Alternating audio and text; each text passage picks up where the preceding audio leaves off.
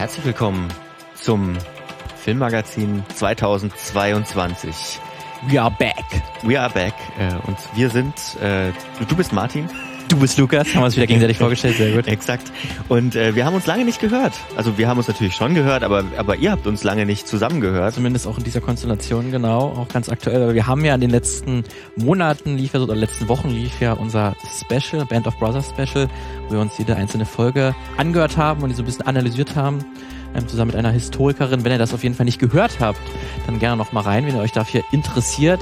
Band of Brothers ist ja 20 Jahre alt geworden im letzten Jahr, da haben wir uns deswegen das mal genauer angeschaut. Aber jetzt ist es neues Jahr 2022, das heißt auch das Filmmagazin kommt zurück es kommt auch slightly different. Et, it's etwas slightly different. An sich wird alles bleibt alles so, wie wir unsere Geschichten erzählen. Etwas abseits, ähm, wie wie man es vielleicht von anderen Filmpodcasts hört äh, und kennt, ähm, aber trotzdem ein kleines bisschen angepasst. Wir machen jetzt nicht mehr, dass es ein Oberthema gibt hm. sozusagen, mhm. sondern es bringt immer jeder in jeder Woche ähm, eine Geschichte mit die der andere dem, dem anderen erzählt, ähm, so ein bisschen unabhängig jetzt von einem großen Oberthema. Ähm, und wir versuchen uns auch ein bisschen an aktuelleren Themen vielleicht zu ja. orientieren. Ähm, aber das wird trotzdem jetzt nichts groß daran ändern, dass wir gerne hint hinter die Kulissen ja. schauen. Also keine, keine Angst, äh, wir bleiben oder unser Fokus bleibt bei gesellschaftliche Zusammenhänge in Filmen und so weiter. Also ähm, vielleicht hört man es am Ende gar nicht so sehr, außer dass wir jetzt nicht mehr sagen, in dieser Folge ist unser Oberthema und nächste Folge erzählst du eine Geschichte dazu. Eigentlich ist nur das Feld weg, ja. kann man sagen. Ja. Im Prinzip. Und wir gucken, dass wir aktueller sind. Das ist ja auch schon gesagt. Gut, dann, dann lass uns doch einfach gleich einsteigen, weil äh, das Beste ist doch, äh, ist doch gleich thematisch äh, thematisch reinzukommen. Nur noch der kurze Hinweis, äh, ihr findet uns natürlich weiterhin äh, und jetzt auch wieder verstärkt überall, wo ihr uns bis jetzt auch gefunden habt. Ihr könnt uns überall abonnieren, wo es Podcasts gibt. Ihr könnt uns euren FreundInnen empfehlen. Ihr könnt aber auch bei Twitter folgen. Bei Facebook ist jetzt nicht so viel los bei uns, aber wir Instagram haben eine, vielleicht noch ein kleines bisschen. Wir haben einen Account Instagram, genau. TikTok haben wir noch nicht, vielleicht. Ich weiß gar nicht, ob es Podcasts gibt, die auch auf TikTok Sicher halbwegs erfolgreich sind. Weiß ich nicht. Ja gut, funktioniert vielleicht nicht so, oder? Wenn, also vielleicht schreibt uns, uns schreibt uns, wenn ihr euch wenn ihr Ideen habt auch für unseren TikTok-Channel, dann machen wir vielleicht einen auf. Alles klar. Äh, wir, wir, ihr habt es ja in der Folgenüberschrift sicherlich schon gelesen äh, und da sind wir auch gleich wieder beim Aktuellen. Es geht heute um wahrscheinlich einen der erfolgreichsten oder nicht wahrscheinlich, sondern um einen der erfolgreichsten Animes äh, und Mangas, die es überhaupt gab äh, und gibt noch, weil ähm, zu, zum Zeitpunkt dieser Aufnahme ist sozusagen steht kurz bevor ähm, der Start der ersten Folge der wirklich, wirklich, wirklich finalen Staffel. Der letzte Arc.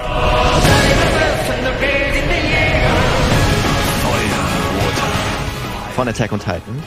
Geht also Staffel 4, Runde 2 sozusagen, äh, steht in den Startlöchern und äh, die Story will, wird zu einem Ende kommen. Der Manga ist ja letzt, im vergangenen Jahr schon abgeschlossen worden. Und ähm, da auch gleich der Hinweis, wir sind natürlich ein Filmmagazin. Ich beziehe mich jetzt nicht auf den Manga, ich beziehe mich jetzt auf den Anime. Äh, ich kenne auch das Ende noch nicht. Vielleicht noch am Anfang eine kleine Triggerwarnung natürlich. Wer Attack on Titan kennt, das Ganze ist nicht frei von Gewalt. Ähm, und in dieser Folge wird es auch um Antisemitismus und um Rassismus gehen, ähm, wo man jetzt vielleicht schon erahnen kann, in welche Richtung dieser Podcast geht. Und was ich auch, wovor ich auch warnen will, Spoiler natürlich. Also wir kommen nicht drum rum, äh, einfach auch zu spoilern. Ja. Ähm, zumindest bis zu dem Punkt, also bis quasi Ende, Ende äh, vierte Staffel, erster Teil. Ja, deswegen kann man auch kurz vielleicht, wo wir gerade stehen äh, bei der Serie. Also ich persönlich habe nur die erste Staffel mhm. wirklich komplett gesehen, damals als sie relativ frisch rauskam, 2013 oder 2014. 13, 13, 13 kam sie, ich weiß nicht, ob ich es genau dann gesehen habe oder 2014 erst, aber so ungefähr um den Dreh hat, hatte ich die mal komplett gesehen. Mich danach jetzt nicht weiter groß damit beschäftigt, weil es auch sehr lange gedauert hat, bis die zweite rauskam, deswegen war ich dann vier Jahre, glaube ich sogar. Ja. ja, vier Jahre, deswegen war ich dann auch raus und hatte da jetzt auch nicht so das große Interesse, aber ich habe dann diese ganze Diskussion, äh, worauf jetzt Lukas gleich dann noch einkommen wird, dann etwas stärker verfolgt und mir da auch ein bisschen drüber informiert und auch dann den Twist sozusagen, der dann im Laufe der Serie kommt, worum es dann halt halt auch geht. Deswegen, das habe ich dann verstärker äh, auch verfolgt, aber du, Lukas, bist ja auch äh, serientechnisch voll voll mit dabei. Ich bin voll dabei gewesen, immer. Ich weiß gar nicht mehr. Ich kann auch nicht sagen, ob ich gleich 2013 oder dann erst 2014 gesehen habe, aber dann auch der, der zweiten Staffel immer entgegenfiebern, dann der dritten Staffel entgegen. Dann wurden ja die Produktionszeiträume kürzer und jetzt sind wir ja quasi in 21, sind wir dann fast durch.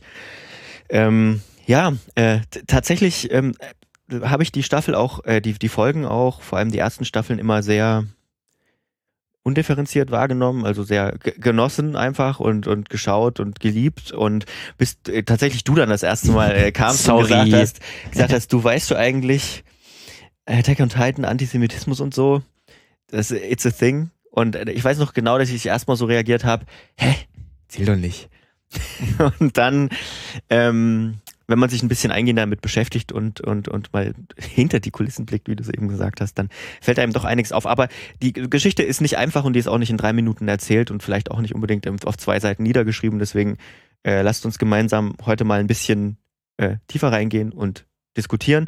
Ähm, vielleicht für diejenigen, die es nicht gesehen haben und an denen es vorbeigegangen ist, weil es ist zwar schon wirklich sehr viel gesehen worden, Attack on Titan, aber viele haben es einfach nicht ganz gesehen oder vielleicht nur davon gehört. Äh, was ist Attack on Titan? Worum geht es in dem Anime beziehungsweise in dem Manga? Es ist, also der Manga ist von Zeichner und Autor Hajime Isayama. Der ist 86 geboren, glaube ich, also so unsere unsere Generation ähm, und hatte ich glaube, mit der, der Anime kam, glaube ich, 2006, äh, der Manga kam, glaube ich, 2006, also mit 20 irgendwie hat sich da, äh, hat sich der Verlag gedacht, Godansha, glaube ich, wir geben, wir gucken mal, was dabei rauskommt und hatte dann wirklich einen Überraschungserfolg gelandet. Der Anime ist dann adaptiert worden 2013, wie du schon sagst, mit der ersten Staffel von Studio Wit. Ähm, das ist auch ein sehr erfolgreiches und gutes Animationsstudio. Ähm, der, die Staffel 4 ist dann von Mappa, auch ein sehr bekanntes, großes Studio, ähm, realisiert worden äh, schon gesagt, einer der erfolgreichsten Animes überhaupt. Ähm, der hat einen regelrechten Anime-Boom ausgelöst 2013. Also tatsächlich haben damals Leute den Anime geschaut, die mit Animes vorher nichts zu tun hatten, ne, die, die für die Anime vielleicht eher in der Schmuddelecke irgendwo stattgefunden hat, ähm, die dann auf den Geschmack gekommen sind. Ähm, viele AutorInnen, von denen ich jetzt gelesen habe, schreiben auch, dass, dass Attack on Titan quasi mit daran schuld, in Anführungsstrichen, ähm, oder mit ausgelöst hat, dass, dass das Streaming und die weltweite Distribu Distribution vom Anime ähm, so, so ist, wie sie heute ist. Ich mache da immer ein kleines Fragezeichen dran. Natürlich ist es Teil dieser Entwicklung gewesen, aber der Markt hat sich ja insgesamt auch in Richtung Streaming entwickelt und so natürlich auch bei Anime. Ja. Also äh, ich glaube, Attack on Titan hatte da schon einen Teil dran ähm, dass, dass, dass, dass man gesehen hat, hey, guck mal, Animes können weltweit erfolgreich sein. Ähm, und ja, ich habe natürlich davor halt noch die ganz andere erfolgreiche Animes, ne, die halt auch schon gestreamt wurden. Ja. Aber das war dann wahrscheinlich einfach dann 2013 und 2014 eine große Serie, die dann irgendwie alle schauen wollten, die ja. ungefähr Interesse daran haben und das dann einfach über Streaming-Angebote auch möglich war. Deswegen war es dann so ein wichtiger Moment genau. wahrscheinlich gewesen. Also wer, wer noch weiß, wie, wie, wie, wie äh, Animes früher distribuiert mhm. worden sind, das, das war so schwierig. Also wenn du es vor allem wenn du es legal machen wolltest. Ne? Klar, erst hat sich so dieser illegale Markt ent entwickelt oder dieser halblegale mit Fan Fan-Subs äh, und so ein Zeug. Ähm, wenn du es aber wirklich legal haben wolltest, dann musstest du auf irgendwelchen, irgendeinen sauteuren DVD-Release warten und ach, pff, war, war schwierig. Ähm, das hat sich aber komplett verändert. Also du kannst ja eigentlich heute fast jedes, jeden japanischen Anime-Release kannst du ja am gleichen Tag, so wird es auch bei Attack on Titan 4.2 jetzt sein, kann ich mir dann sagen, wir nehmen am Samstag auf, also morgen, wenn die Folge rauskommt, werde ich auch die erste Folge von Attack on Titan Staffel 4 äh, Teil 2 gucken können. Einfach, wenn sie. Ja, ist schön äh, und Attack on Titan hat auf jeden Fall einen Teil dran. Nur so viel, so viel dazu. Ähm, wichtiger finde ich allerdings als Aspekt, dass, ähm, dass Attack on Titan auch die Mediengattung Anime für viele im Mainstream sozusagen ein bisschen zugänglicher, zugänglicher gemacht hat. Worum geht es in Attack on Titan, damit man nochmal einen kurzen inhaltlichen Abriss hat? Ähm, wir werden im Prinzip am Anfang in eine dystopische Welt rein ähm, geschmissen, die sich, ich sag mal, die sich so von der Technik und von der Gestaltung her so ein bisschen im Mittelalter befindet. Ne? Wir haben so Burgen, ähm, wir haben, wir haben feudales System, wir haben Königreich, das wir, das wir kennenlernen. Wir haben sehr, sehr so, so, so europäisch angehaucht, ne? Ist Deutsch, deutsche, Deutsch angehaucht, deutsche, deutsche Fach, Namen auch. Ja, genau, deutsche mhm. Namen auch, äh, die, die Charaktere oder viele der Charaktere. Das Setting ist im Prinzip wir leben innerhalb von Mauern, also es gibt gigantische Mauern um die Welt, die wir kennen, ähm, drei, drei in der Zahl, also einen äußeren Ring, dann ganz, ganz, ganz viel Land, äh, vor allem landwirtschaftlich geprägter Raum innerhalb dieser Mauern, dann eine, eine innere Mauer, noch eine, in der leben dann auch wieder Millionen Menschen, die schon ein bisschen reicher sind und dann noch einen ganz inneren Distrikt mit auch wieder einer separaten Mauer drumherum, ähm, in der sozusagen der König lebt und die, die, eine herrschende Elite, also man hat so ein Klassensystem, kann man im Prinzip ja. Und lange dachte ich auch, darum geht's in Attack on Titan, ne? um so soziale Unterschiede. Der große Clou ist, äh, es gibt eine große äußere Bedrohung außerhalb dieser, dieser Mauern, die Titanen, wie der Name schon sagt. Äh, das sind einfach, da gibt's auch unterschiedliche Typen, aber das sind ähm, zwischen, weiß ich nicht, zwischen fünf und x Metern hohe Kreaturen, die zwar ein menschliches Antlitz haben, aber verzerrt sind, irgendwie diffuses Lachen haben, große, also, also wirklich komische Proportionen. Wenn sie laufen, schwingen die Arme teilweise komisch, manche kriechen. Und, Also es ist bedrohlich einfach. Entmenschlichte, bedrohliche, bedrohliche Figuren, die eben außerhalb der Mauern leben und vor denen man Angst hat. Ähm, wir kommen in eine Zeit, wo, wo schon lange kein Kontakt mehr so richtig stattgefunden hat, also schon gar nicht innerhalb der Mauern. Und was wir als erstes erleben, unsere drei Hauptcharaktere, die wir kennenlernen, Ehren, Mikasa und Armin, deren Dorf, das in einem Mauerring liegt, angegriffen wird und es gibt sozusagen einen Durchbruch durch die äußere Mauer. Und das ist die Situation, der, dieser, dieser große äußere Ring mit aller Landwirtschaft und so weiter wird eben von den, den Titanen am Anfang ja, erobert und die Menschen müssen sich zurückdrehen. Da hat man äh, zurückziehen in den inneren Ring, da hat man dann auch gleich so eine Flüchtlingsproblematik mit drin und also es gibt so ein, es gibt so eine so eine Welt, in der man glaubt, alles zu wissen über diese Welt. Und ähm, die die drei Hauptcharaktere, die gehen dann eben wie viele in dem Alter zum Militär, ähm, weil das große Ziel, das dann irgendwann ausgelobt wird, ist, wir wollen diesen Ring wieder zurückerobern. Wie wir das machen? Keine Ahnung, weil wir können nichts, nicht viel gegen die Titanen ausrichten. Das Einzige, was hilft, ist den sozusagen äh, im Nacken ein Stück ja, herauszuschneiden, dann sterben die. Aber wenn man den, weiß nicht, einen Arm abhackt oder sogar einen Kopf abhackt, dann wächst, wächst es einfach nach. Äh, also die sind fast immortal, kann man sagen, und, und ähm, es gibt dann diese 3D-Manöverausrüstung, womit man dann mit so, also mit, mit Druckluft und mit, es ist toll, toll animiert auch, mit, mit, mit ähm, Stahlseilen sich hin und her schwingt und mit Schwertern gegen diese Titanen kämpft. Aber es ist ein sehr verlustreiches Geschäft, was man in dieser Serie auch immer wieder sehr merkt, dass Charaktere, die man sich sehr gewöhnt hat, die man sehr lieben gelernt hat, dass die einfach mal schnell gegen eine Wand knallen und tot sind, weil das, was man nicht vergessen darf, es sind zumindest bis zu einem gewissen Punkt keine, wie man oft das in Animes hat, irgendwelche Übermenschen, sondern sind ganz normale Menschen, die sterben, wenn sie hin, wenn sie 20 Meter in die Tiefe fallen. Oder gefressen werden. Oder gefressen werden, genau. Weil die Titanen fressen Menschen. Die haben kein Interesse an irgendwas anderem. Die fressen Menschen, das ist ihr einziges Ziel. So. Und ähm, unser Hauptcharakter Eren verliert seine Mutter. Ähm, deswegen wir alle Titanen töten. Das ist sein großes Ziel. Eigentlich eine schöne Shonen-Story irgendwie. Ja, aber äh, es gibt einen großen Plot-Twist in dieser Serie. Gegen Ende der dritten Staffel ähm, im, ich glaube, es ist Kapitel 85 im, im, im Manga, in dem es äh, sozusagen unserem Team gelingt, ähm, wieder in, das, in den Heimatort der drei Hauptcharaktere zu kommen und dort in den Keller, den Erens Vater ihm Schlüssel dazu vermacht hat, der ist auch tot, da reinzukommen und dort finden sie eben, wie kann man sagen, Wissen, also Bücher, Bücherbilder, dass es eine Welt außerhalb dieser Mauern gibt, mhm. nicht nur von Titanen befördert, sondern dass quasi diese ganze, das ist wirklich ein Major Spoiler, ähm, dass diese ganze Welt, in der wir uns befinden, ist eine Insel. Und außerhalb dieser Insel gibt es noch eine ganz, gibt es eine normale Welt im Prinzip, die auch in der Zeit weiter voran, also sie sind ungefähr 100 Jahre oder 200 Jahre Technik. Also gibt es dann auch schon Autos, ne, so frühe Autos? Also nach der industriellen Revolution. Mhm, die haben genau. quasi die industrielle Revolution durchgemacht. Ja, äh, und das ist so ein bisschen so ein, so ein Moment, wo du denkst, okay, die wow, Welt ist so viel größer, ganz, als ich dachte. Ganz andere Welt.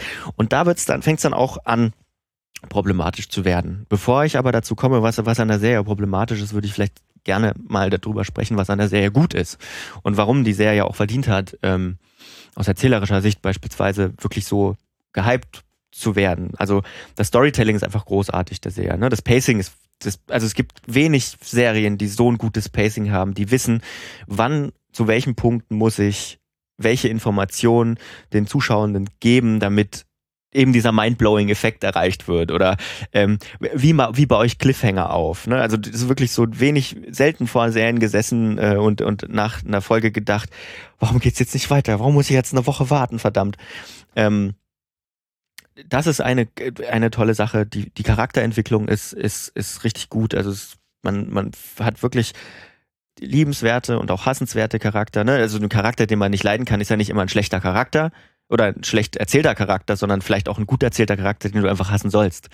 Die Animation ist großartig, das muss man immer wieder sagen. Also es gab jetzt gerade zur vierten Staffel viel Kritik, weil man, weil man darauf verzichtet hat, bei Mappa die, die Titanen zu zeichnen, ähm, sondern hat sie stattdessen 3D animiert. Da gibt es verschiedene Meinungen dazu. Aber die Animation ist immer noch, also durchweg, durchweg großartig und hat auch viel, ähm, viel geprägt dessen, was wir heute im Anime sehen, wie, wie, wie gute Animation funktioniert. Äh, tolle Musik, ähm, einer der besten OSTs, die es überhaupt gibt.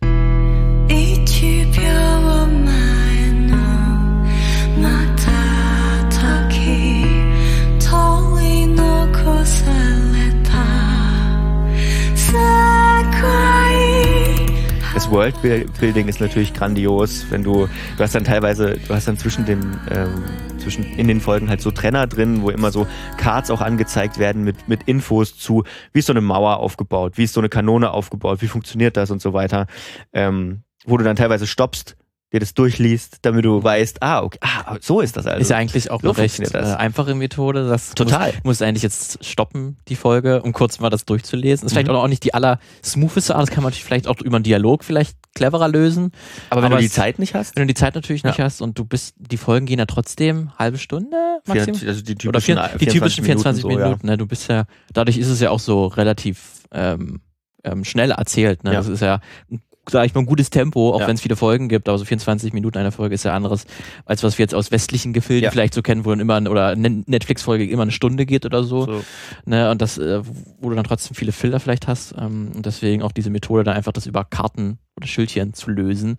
Wenn du dich darüber interessierst, ich sag mal, wenn du das nicht durchliest, verstehst du ja trotzdem Verstehst ja trotzdem die Geschichte, genau. Ja. Du brauchst, du brauchst diese Infos nicht, aber es ist ein nettes, nettes Gimmick. Und ähm, du hast auf der einen Seite auch diese Action, ne, und auf der anderen Seite hast du aber auch eine Deepness, eben diese, diese gesellschaftlichen Fragen, die ich gerade schon angesprochen hat, wo du bis zu diesem Plotpoint denkst, dass es darum geht. Ähm, oder es geht ja auch darum, aber naja.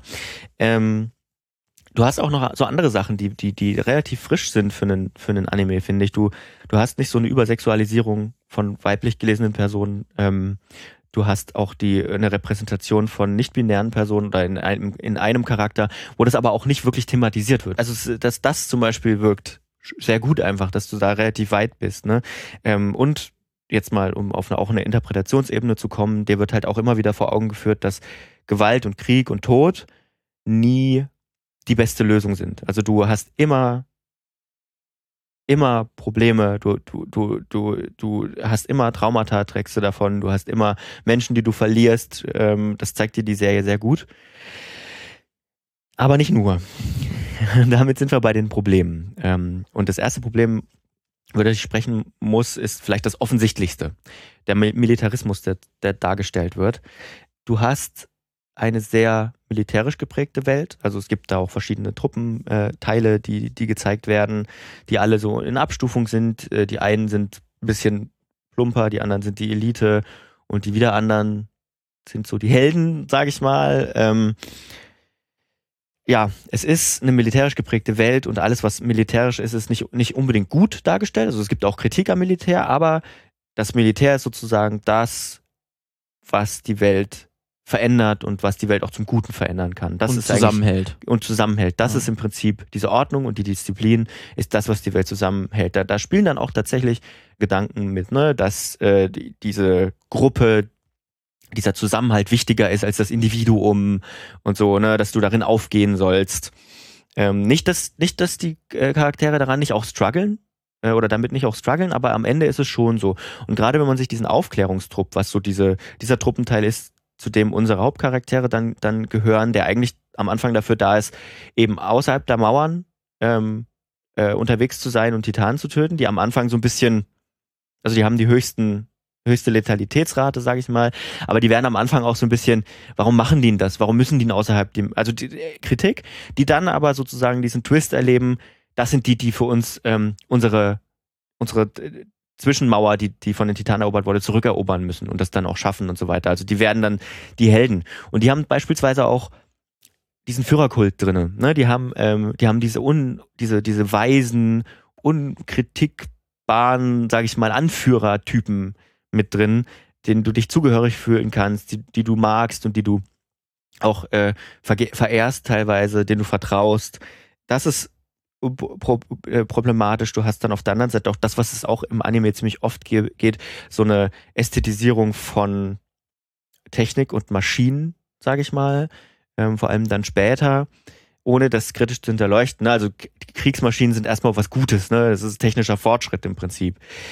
es gibt dann auch, es findet dann auch ein militärischer Putsch, Putsch statt, wo das Militär die Macht übernimmt und, und sozusagen die Herrschaftsordnung an sich reißt. Auch das ist, wird, wird, wird, wird in großen Teilen sehr positiv dargestellt. Weil, glaube ich, die an sich die äh, politische Elite, diese, die geputscht wird, die wird als, als, als korrupt und schlecht genau. dargestellt, genau. oder? Und das Militär ist gut.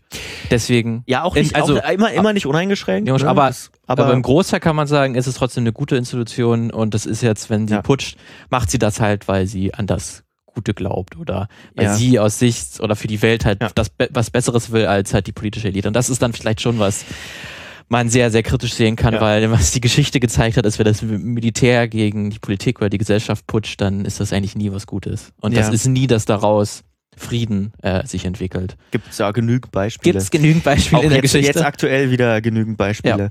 Ja. Ähm, also ich finde, also man, mein, mein Fazit da unter diesem Punkt ist so, man kann das Militärische in dem Anime nicht so darstellen, wie es dargestellt wird, ohne nicht wenigstens ein bisschen zu glorifizieren dabei. Und das macht die Serie dann natürlich auch.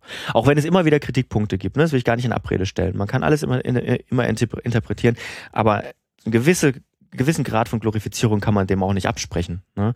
Du hast dann auch so Referenzen, äh, wie zum Beispiel du hast einen, einen General da, Dot Pixis heißt der, das ist so ein weiser Typ, der offensichtlich auch ein Alkoholproblem hat mit Glatze, der sich nicht davor scheut, auch wirklich schwierige moralisch schwierige Entscheidung zu treffen, aber immer sozusagen dieses Greater Good ähm, im Hinterkopf zu haben. Und da ist das Problem, da hatte der, äh, der, der, der Mangaka, also Hajime Isayama einmal in einem Interview oder in einem Blogpost, glaube ich, gesagt, an wen er das anlehnt äh, oder an wen er diese Figur angelehnt hat. Und das, äh, den hat er an, an Akiyama Yoshifuro angelehnt. Das ist ein General der imperialen äh, japanischen Armee gewesen der in Japan wohl von vielen Teilen, äh, von vielen nationalistischen Teilen als Held angesehen wird, ähm, aber die einen, die, in, also ich sag mal so, bei Kriegshel Kriegshelden ist das Problem immer, für die eine Seite ist er ein Held, für die andere Seite ist es einer der größten Kriegsverbrecher, die es gibt. Also er war auch beteiligt an, an wirklich ähm,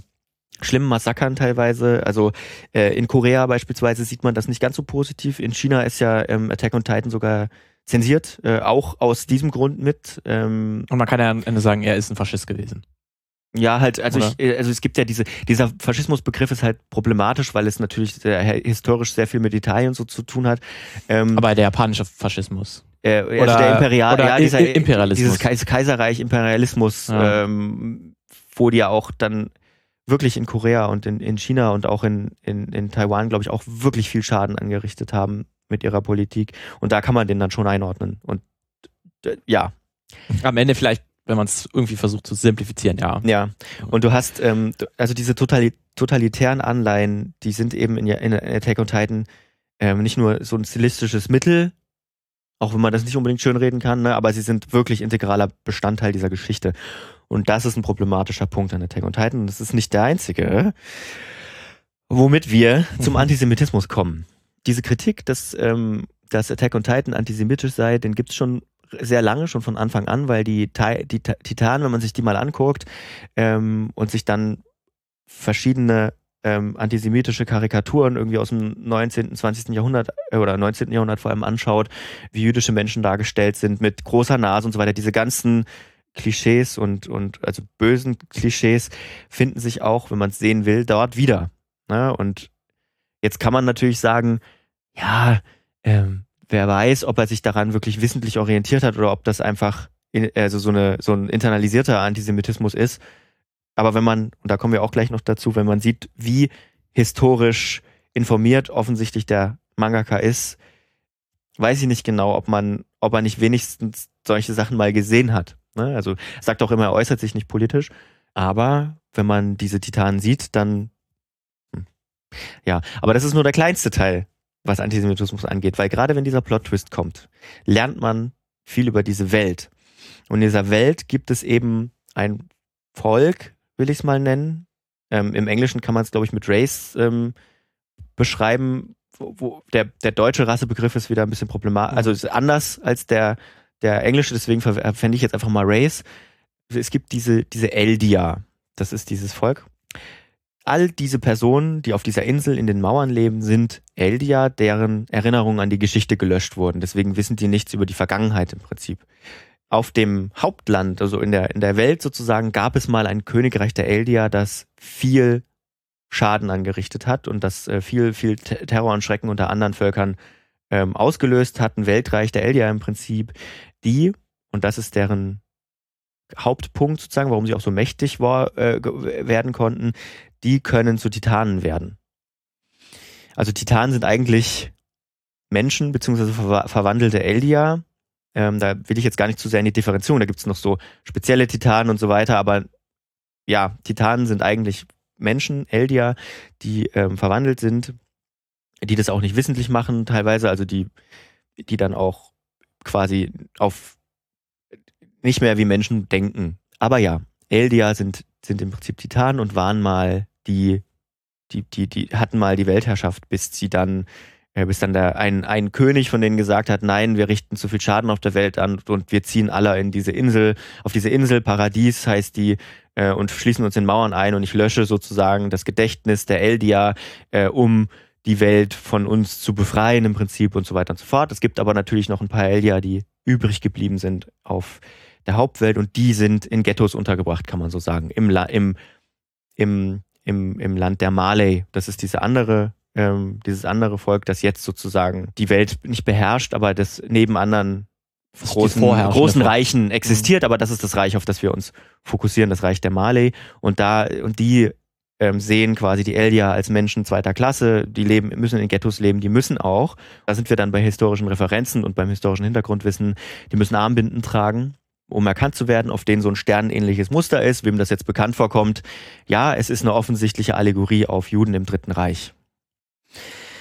So, und da kommen wir dann auch schon wieder zu anti antisemitischen Bildern und Anleihen, denn du hast diese Allegorie auf die, auf die jüdische Bevölkerung und ähm, das kann man natürlich machen und Unterdrückung darstellen. Das Problem ist nur, wenn du es dann hinterlegst, wie es in dieser Geschichte eben ist. Wenn du sagst, okay, die Eldia sind, sind zumindest ähm, auf dem auf dem Hauptkontinent, auf Male, in Male sind die eine Allegorie für äh, äh, Juden im Dritten Reich und dann aber gleich sagst, A, ja, sie haben, sind tatsächlich anders als die anderen Menschen. Ja, sie haben genetisch eine, eine, eine andere, äh, einen anderen Hintergrund. Und sagst, sie waren früher mal die, die Bösen. Dann verfällst du sozusagen in ein Erzählmuster, das dieses völkische, diese völkische Ideologie der Nationalsozialisten genau unterstreicht. Weil du im Prinzip sagst, jo, die sind anders. Und die hatten ja im Prinzip recht, äh, sie zu hassen, weil sie sind ja, waren ja mal böse, sie haben uns unterjocht. Ja. Ne, und es gab auch mal, die waren, hat mal alles beherrscht. Genau, wenn du es, so lesen, wenn du es so lesen willst, dann ja. funktioniert es in Attack on Titan so. Das funktioniert im wahren Leben natürlich nicht, weil, weil das ist ja eine, eine antisemitische, tiefvölkische Erzählung einfach, die, die mit nichts untermauerbar ist. Aber in Attack on Titan kannst du, wenn du das willst, wenn du dieses Gedankengut gut findest und irgendwie mit einer jetzt ethnopluralistischen Weltsicht rangehst, kannst du sagen, ja, ist so. Und fühlst dich, kannst dich bestätigt Es ist fühlen. gut, dass die voneinander getrennt sind, weil die unterschiedlich ja, sind. Und das, genau. Und das ist in Tech on Titan ist es halt auch wirklich erklärbar, dass sie unterschiedlich sind, weil die einen können sich in Titan verwandeln, die anderen nicht. Mhm. Aber in, in, der realen Welt ist es ja total eine künstliche ja. Grenze, die nicht existiert. Ja. Und du kannst natürlich so eine Geschichte erzählen, wo, wo es dann eben diese, diese Titanen gibt, die früher böse waren und jetzt die unterdrückt sind und so weiter. Aber dann musst du dir halt lieber fünfmal überlegen, ob du dann eben diese Referenz zu Juden im Dritten Reich aufmachst. Vor allen Dingen so ganz direkt, sondern ja. wirklich mit der Armbinde halt, halt auch sich dann wirklich ganz direkt darauf zu beziehen. Und dann, ja. das ist wahrscheinlich, was ich dann auch häufiger in der Diskussion halt gelesen habe, dass es einfach eine nicht gut überlegte Metapher ist, nee, genau. ähm, wo man jetzt nicht weiß, ob jetzt der, der Macher der, der Serie wirklich selbst Antisemit ist, ähm, was man jetzt, ohne dass er sich größer politisch geäußert hat, jetzt nicht sagen kann, aber zumindest, dass er die Metaphern, die er verwendet und das historische Wissen, was er hat, mhm. nicht gut überlegt in die Serie mit eingebracht hat. Ja. Er sagt immer, ähm, die Serie, also er will der Serie keine politische Richtung von sich aus geben oder er sagt nicht, wie er es gemeint hat. Ne? Vielleicht hat er es auch gar nicht gemeint in manchen Teilen und man muss viel selber draus machen. Da komme ich aber gleich nochmal drauf.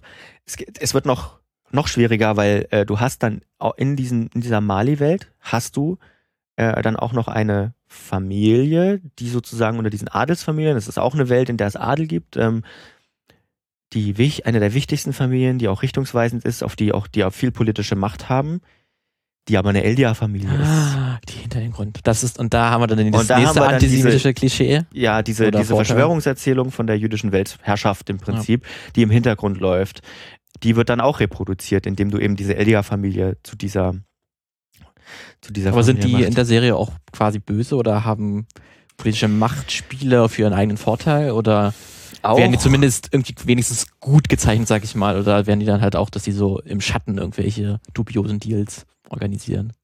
also dubiose Deals im Schatten finden statt, ja.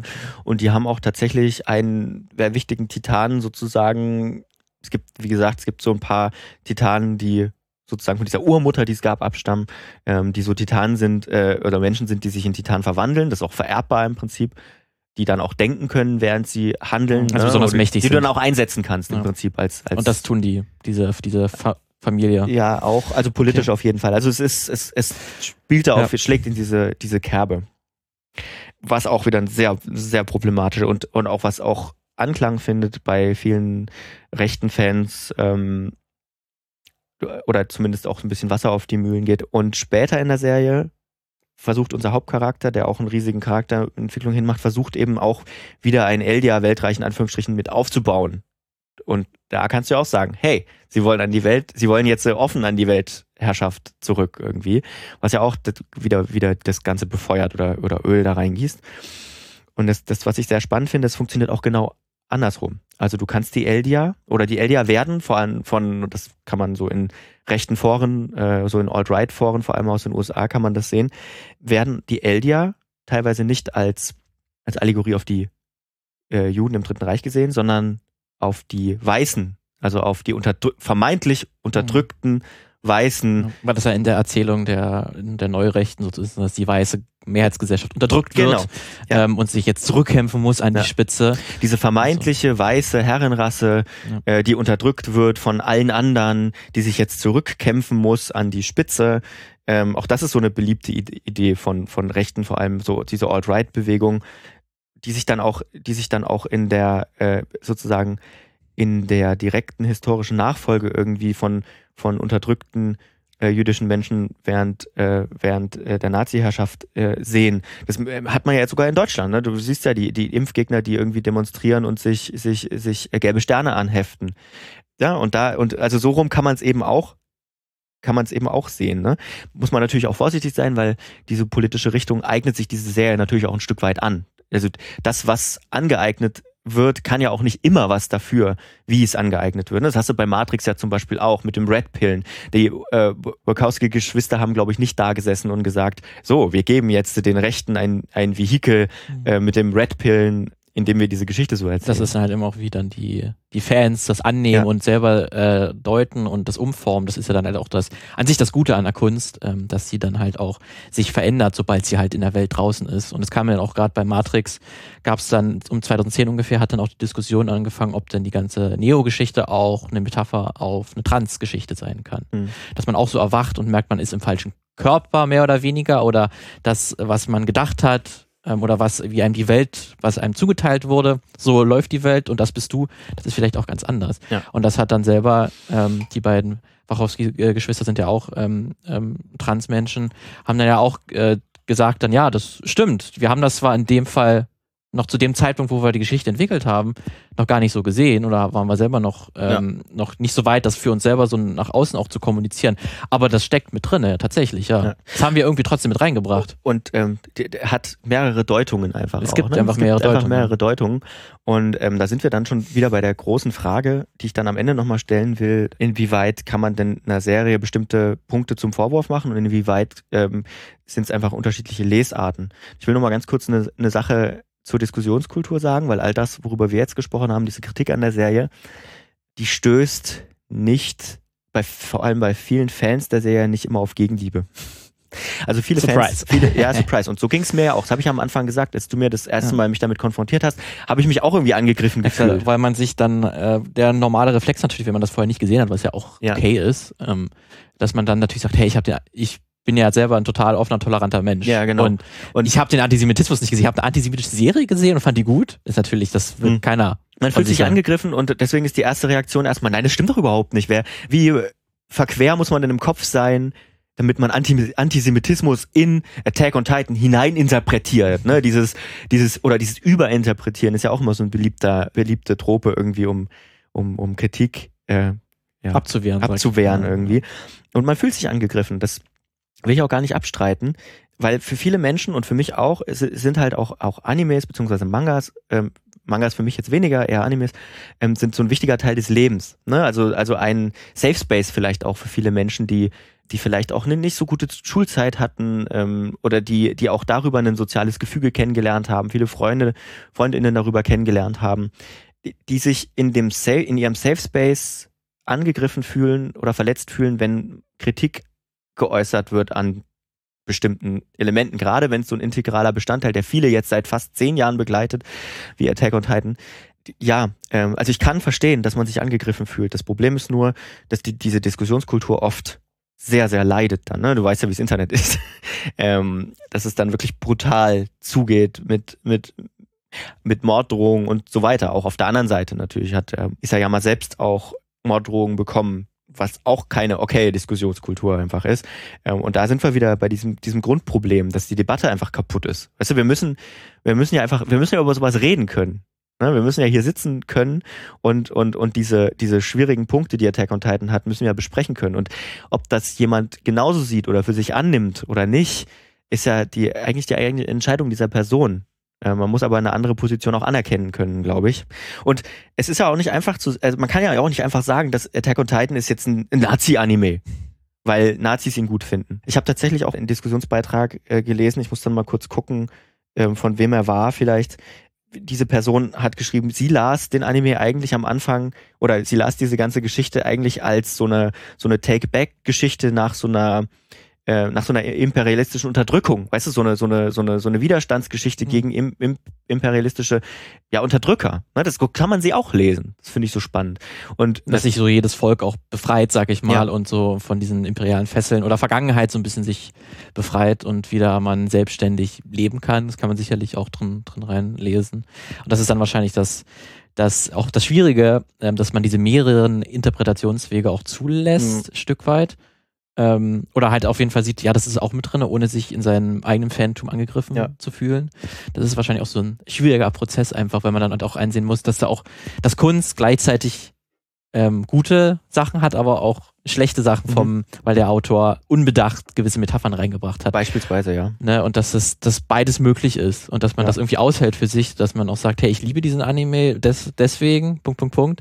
Aber er hat auch diese schlechten Punkte, die vielleicht wirklich mich persönlich auch richtig stören. Ja aber ich kann trotzdem, ich will das trotzdem noch weiterschauen oder irgendwie, es bedeutet mir trotzdem in einer gewissen Art und Weise noch etwas. Ja, und vielleicht auch, dass man, wenn man den dann trotzdem genießen kann, dass man für sich selber dann auch sagen kann, ich bin jetzt kein schlechterer Mensch, nur weil ich diesen Anime genieße. Ne? Wie schon gesagt, die, die positiven Punkte wie das Pacing, das Worldbuilding, die Geschichte, äh, die Animation und so weiter, das ist ja alles, ähm, das ist ja alles so immersiv, ne? Und das ist alles so toll gemacht, dass man da auch eintauchen kann, ohne sich unbedingt Gedanken zu machen über den, über die Metaebene irgendwie. Das funktioniert genauso. Man kann den auch als Actionserie gucken, ohne deeper Meaning. Ja, das ändert natürlich nichts daran, dass trotzdem diese problematischen Inhalte mit, mit, Exakt. mit drin sind. Ne? Ja. Ähm, das ist wahrscheinlich auch manchmal habe ich auch das Gefühl, wenn man das, wie wir jetzt argumentieren, macht man sich natürlich auch ein bisschen leicht, weil man sagt, ja. das ist irgendwie alles ist zugelassen und ja, ja. jeder guckt so für sich und dann, okay, dann bringt er halt ein paar antisemitische äh, Klischees und Metaphern mit rein und wenn man es nicht sehen will, ja. dann sieht man es nicht. Und das ist natürlich nicht okay, weil man muss auch diese, ne, weil, weil, weil, weil ich kann auch, also, ne, das wäre jetzt so diese, diese, dieses Argument, ähm, man soll das nicht überinterpretieren oder so, oh. ne, das, das gibt's ja auch. Aber gerade eben von Diskriminierung betroffene Menschen in der einen oder anderen Weise oder traumatisierte Menschen haben dieses Privileg eben nicht, Genau. sich hinstellen zu können und in Anführungsstrichen eine Serie einfach so mal genießen zu können, die solche problematischen Sichtweisen reproduziert. Ne? Also auch diese Kritik muss eben gestattet sein und die muss man auch anerkennen irgendwie. Es ist nicht einfach. Es ist, es ist leider einfach, überhaupt nicht einfach. Und ähm, man kann auch diese, wir können diese Diskussion jetzt auch nicht abschließen. Ich habe lange überlegt, ich habe meine, meine letzte Überschrift über diesen Punkt ist und jetzt. und nu? Und nu? Ich, ich weiß es nicht. Also, ähm, wie, wie gesagt, was ich dem Anime auch zugute halten will, ähm, er zeigt natürlich irgendwie eine, eine, eine böse Menschheit, ähm, die, die sich immer wieder gegenseitig auch umbringt. Ne? Man sieht auch nicht nur gegen Titanen, ne? nur am Anfang geht's nur gegen diese äußere Bedrohung, sondern man hat dann eben auch diese politischen Geschichten. Ne? Die Menschheit vernichtet sich auch gegenseitig selbst. Ja, man kann ja auch sagen, dass die Titanen sind ja auch trotzdem Menschen, im Prinzip ja nur veränderte Menschen und die töten sich auch gegenseitig. Also die ja. Menschen töten wieder andere Menschen, ja. ähm, indem sie jetzt diese Titanen halt einfach erschaffen wurden, aber dass das vielleicht auch eine Metapher darauf ist, ja. dass Menschen sich Monster in andere sehen und die deswegen töten wollen ja. müssen. Ja, über die Darstellung der Monster kann man natürlich auch wieder problematisch finden, ne? Beziehungsweise ähm, man, man, ich habe auch noch nie eine Serie erlebt und das würde ich auch zugute halten, in der ich mich so oft selbst hinterfragt habe, nämlich in der, in meinen Sympathien, die ich, die ich gewissen Figuren gegenüberbringe. Ne? Kann ich diese Figur mögen, wenn sie das und das tut? Und du hast eben auch Figuren, die du sehr sympathisch findest, mit denen du, die du sehr liebst in dieser Serie, die dann aber Entscheidungen treffen, die mit deiner, mit deinen Moralvorstellungen nicht d'accord gehen, sag ich mal. Wo du dir dann auch sagst, kann ich diese Figur mögen? obwohl sie so und so ist oder obwohl sie das und das getan hat. Und das wird auch jeder und jede, die wahrscheinlich, ähm, die, die, die sich angegriffen fühlt durch diese Kritik an Attack on Titan, wird das bei sich selber beobachtet haben, dass sie das bei Figuren eben auch macht, ne, sich hinterfragt. Und ich würde einfach dafür plädieren, sich selbst auch zu hinterfragen, nicht nur was die Figuren angeht, sondern auch was diese Serie angeht beispielsweise, einfach damit man in der Diskussion bleibt. Ne? Und der Autor beispielsweise, Isayama selbst versucht sich ja auch aus dieser Diskussion rauszuziehen und sagt, er will keine, keine ähm, politische Botschaft mitliefern und sagt ja auch nie explizit, das ist gut und das ist böse. Das sagt er ja nicht. Ne? Das, das lässt die Serie ja offen. Was auch wieder ich sag mal, eine, ein, ein, ein großer Vorteil dieser Serie vielleicht auch ist, ne, dass, dass du diese verschiedenen Interpretationsmuster zulässt. Was aber natürlich auch wieder die Flanke öffnet für, mhm. für ähm, Ich meine, ein mutiger Schritt wäre ja vielleicht gewesen, das ein bisschen eindeutiger zu zeichnen, wo er steht, ähm, zumindest im in der, in der Serie oder im Manga selbst, weil ja. sich immer so, ich, du, normalisierst, du normalisierst damit natürlich auch problematische Ideen, indem genau. du es eben nicht interpretierst. Ja. Ne? Oder zumindest nicht so ganz eindeutig machst, ja. indem du versuchst, dich so ein bisschen rauszuhalten, weil du kannst dich nicht raushalten. Ja. Gerade bei sowas nicht. Solltest du vielleicht auch nicht. Also ich weiß nicht, was man anders machen kann, als sagen, ähm, wir müssen, müssen darüber reden, über solche Sachen. Ähm, und wenn jemand damit nicht, nicht leben will, kann und damit mhm. Probleme hat, dann muss er oder sie auch das Recht haben, das zu äußern und, und, und auch die Serie zu, zu canceln, mein Gott. Um dieses böse Cancel-Wort mal zu sagen. Man kann ja niemanden zwingen, das gut zu finden. Ja. Und ähm, ja, Attack on Titan ist am Ende auch das, was man, was man selber daraus macht. Ne? Das, das, das kann was Gutes sein, es kann aber auch gefährlich sein. Mhm. Also ich habe da mal in der ganzen Diskussion mal auch ein, also da hatte nichts mit Attack on Titan zu tun, aber da musste ich gerade dran, dran denken, weil wir darüber geredet haben, dass man ähm, dass, dass man sich halt rauszieht und dass die Serie halt mehrere Interpretationsebenen mhm. zulässt mhm. und man sich äh, Nazis sowohl in den Elder sehen können, mhm. als auch vielleicht in anderen In Figuren. den Mali geht, die Mali sind eigentlich eine sehr, auf der ersten Ebene sehr offensichtliche Darstellung von Nazis. Aber wie wir es auch schon besprochen haben, ja. es geht auch umgekehrt. Es geht auch umgekehrt. Und frage mich, an sich ist das natürlich auch äh, eine große Kunst, dass man das irgendwie so mehr zulässt und dass man auch spannend ist, darüber zu diskutieren. Aber ich hatte halt auch mal einen Beitrag gelesen, dass wir, dass so die letzten Serien, Videospiele, Filme, dass die immer so draufgehen, ja, es gibt kein Gut und kein Böse. Es mhm. gibt immer nur viel Grau ja. und man muss sich halt ähm, ja. was, man muss sich für das geringere Übel vielleicht entscheiden. Das macht ja auch so Witcher sehr gerne. Ja. Ähm, aber dass wir so ein bisschen, dass auch trotzdem gut, ganz klassische gut-böse Geschichten auch sehr viel Wert haben können, ja. wenn man das gut erzählt. Ja. Und dass das äh, sich halt viele äh, Autoren und Autorinnen sich dann auch ein bisschen immer zu leicht machen, indem sie sagen, ja, es gibt halt kein richtig gut mhm. und kein böse, sondern es gibt immer ein bisschen Graubereich. Und ich will mich auch nicht festlegen, ja. was jetzt gut, was böse ist, ja. indem man einmal mal sagt, nee, das hier sind die Bösen, das hier sind die Guten, aber ich erzähle die trotzdem ganz ja. spannend. Aber ich habe eine eindeutige Schlagrichtung, was ich ja. als gut und das Böse sehe. Es ist halt irgendwie opportun, so zu Geschichte. Also kann man jetzt nicht pauschal AutorInnen nicht vorwerfen, ne? Aber, aber es ist natürlich auch, es ist natürlich auch ein einfacher Weg zu sagen, ja, ist für jeden was dabei. Ist ja für jeden was dabei. Ein buntes Potpourri an Ideen und, und, und, und gesellschaftlichen und Moralvorstellungen irgendwie. Ja, das, ähm, das stimmt. Deswegen gerne auch mal mehr klassische gut-böse Geschichten. Die, daraus kann man auch sehr viel Lehre ziehen. Und ja. sind nicht automatisch dadurch, dass es keine eindeutig gut und eindeutig böse Charaktere gibt, ist, ja, ist das Medienprodukt nicht automatisch besser. Ja. Ne, das ist dann wirklich, ist dann auch so ein bisschen, dass wir das vielleicht verlernt haben. Oder gerade, dass halt gerade sehr durch auch Game of Thrones oder so, das halt sehr beliebt war, solche ja. Geschichten zu erzählen. Aber es gibt auch noch andere Möglichkeiten. Ja, also ich, ich fand einen Gedanken ganz gut. Hannah, Hannah Collins ähm, hat für Anime Feminist so einen Blog, den ich auch in der Recherche entdeckt habe, wo ich mich frage, warum ich den nicht früher entdeckt habe, hat geschrieben, egal wie, wie, wie Attack on Titan endet, für manche wird es ein Meisterwerk sein, für andere Propaganda. Das kann man, glaube ich, schon mal Mhm. ähm, unterschrei äh, unterschreiben und ich würde noch hinzufügen und für manche und für wieder andere eben beides. Beides. Weil man kann auch beides darin sehen. Ja. Das ist halt schwierig. Und ich, also, ne, es ist jetzt kein, kein abschließendes Fazit irgendwie, ne? Es ist nicht, wir haben jetzt keine Lösung gefunden für das, für, für dieses Leider nicht. grundlegende Menschheitsproblem. Ja, leider nicht. Es wäre schön gewesen, wenn wir dafür Ja, eine man- Lösung, er jetzt- einen Lösungsvorschlag hätten. Ja, ähm, deswegen, also würde ich euch, als, äh, euch bitten, wenn ihr Lust habt, einfach mit uns auch zu diskutieren. Wir haben hier im, in dem Blog sozusagen auf filmmagazin.audio haben wir eine, haben wir eine Möglichkeit, Kommentare zu schreiben. Ihr könnt uns aber auch einfach anschreiben, äh, bei Twitter, bei, bei Facebook oder sonst wo, bei Instagram, wenn ihr vielleicht ähm, auch mit uns so diskutieren wollt, ohne dass das gleich öffentlich ist. Natürlich auch, sehr gerne. Geht auch per Mail, mail Ja. at filmmagazin.audio. Das stimmt. Der, der Oldschool Way, das funktioniert Geht auch. auch noch, ja. Ähm, bleibt dabei bitte fair und sachlich. Das äh, ist, glaube ich, die Grundvoraussetzung für jede Diskussion. Wir würden uns freuen. Und ja, wir sind auch, na, wenn in einer Woche sind wir wieder da. Wir sind wieder im alten Rhythmus. Back in the game. und, und ich weiß nicht, du hattest mir das schon mal kurz ange, angekündigt, worum es vielleicht geht. Ähm, es, war, es ist ein bisschen cringe in der nächsten Folge auch drin. Kann ist das das sein? ja? Habe ich dir schon angekündigt? Ich glaube, du hast sowas erwähnt. Hm, Mal gucken. Ich glaube, ja. Ach so, ja, doch, stimmt. Stimmt, ja, ja. Der Jetzt weiß ich, was du meinst. ist da. Also gut, das, darum muss es dann kurz mal ein bisschen cringig gehen. Das stimmt, ja. Gut, schön. ähm, wir hören uns in der Woche wieder. Sonntag äh, sind wir wieder da für euch und bis dahin macht was. Macht was. Macht Schaut, irgendwas. Und, und schaut vor vor allen Dingen was. Schaut vor allem was. äh, ciao. Tschüss.